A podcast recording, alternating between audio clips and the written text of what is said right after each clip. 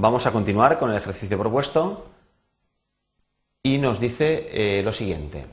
Separar ahora las tiras de respuestas, así como la de la plantilla, de modo que cada una de ellas esté en una columna, desde la F hasta la O. Y nos pregunta, ¿cómo se delimitan ahora los datos de partida para que se realice la separación? Bien, volvemos al Excel.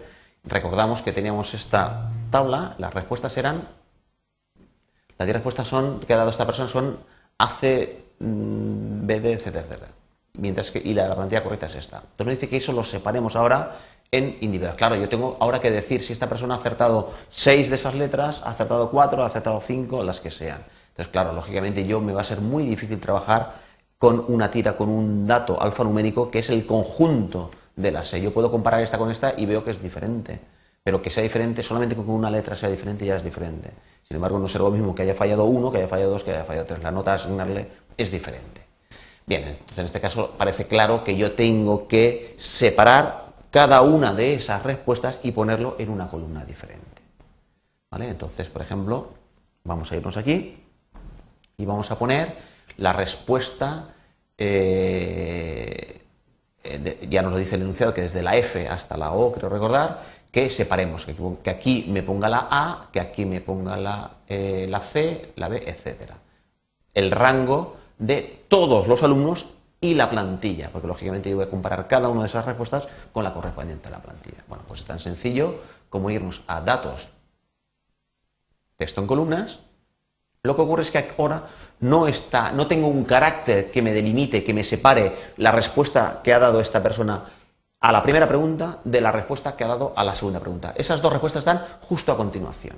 Mira, está justo, a continuación y como cada respuesta es una, única letra, entonces no, está, no tiene un carácter delimitador, sino que son de ancho fijo. Es decir, los campos por los que yo quiero separar son, quiero separar el primer carácter del segundo, del tercero, del cuarto, así sucesivamente hasta los 10. Entonces, en ese caso, lo que tengo que hacer es decirle que voy a crear una delimitación, un ancho fijo, entre el 1 y el 2, el 2 y el 3. Aquí mucho cuidadito para no dejarnos ninguno. En definitiva, hay que hacer 9 clics. ¿Eh? Si alguno se me va de sitio, lo puedo, eh, lo puedo mover. Bien, pues así es. Separar el primero, el segundo, el tercero, el cuarto, etcétera, y ponerlos todos a partir de la celda, lógicamente, si lo hace en la celda que me da por defecto, en la B2, lógicamente perderé toda la información de los nombres y apellidos que tenía antes. Entonces lo que tengo que hacer es irme a la celda a partir de la celda F2. Bien, en el momento le doy al intro, vemos que ha separado automáticamente toda la información en estas 10 columnas.